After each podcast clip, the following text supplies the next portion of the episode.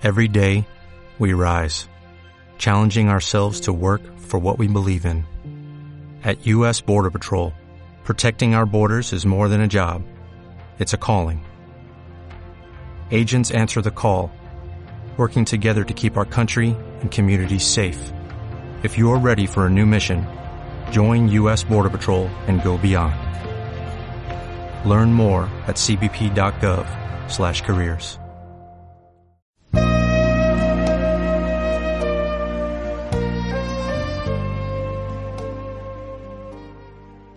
Lo que Pablo escribió acerca de los judíos no creyentes de su tiempo podría asemejarse un poco a los creyentes de hoy.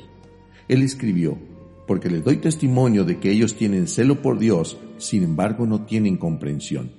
Escribe John Stott, muchos tienen celo sin conocimiento, entusiasmo sin esclarecimiento. En otras palabras, son inteligentes, pero falta orientación. Sería bueno dar gracias a Dios por el celo que jamás el conocimiento sin celo tome el lugar del celo sin conocimiento. El propósito de Dios incluye los dos, un celo dirigido por el conocimiento y un conocimiento inflamado por el celo. Cierta vez el doctor John McKay dijo, cuando era presidente del seminario en Princeton, la entrega sin reflexión es fanatismo en acción, pero la reflexión sin entrega es la parálisis de toda acción. El espíritu del antiintelectualismo es corriente hoy día.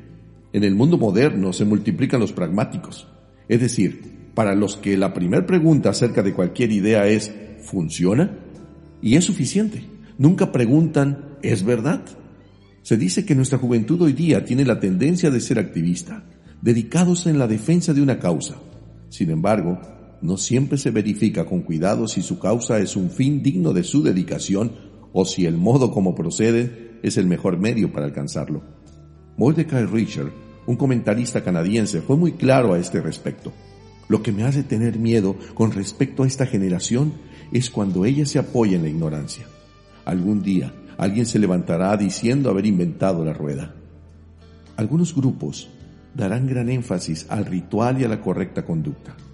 Eso ha sido por lo menos una de las características tradicionales en América. Sin embargo, muchos grupos contemporáneos preferirán el ritual simple.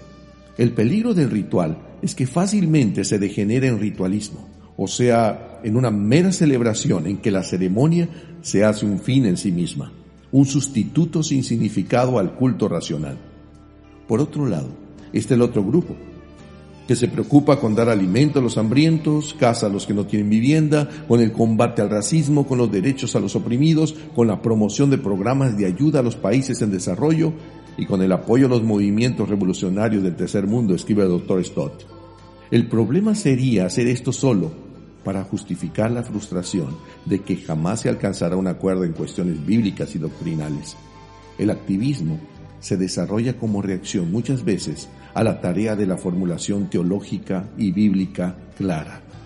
A veces como un pretexto para no estar unidos y vivir compitiendo.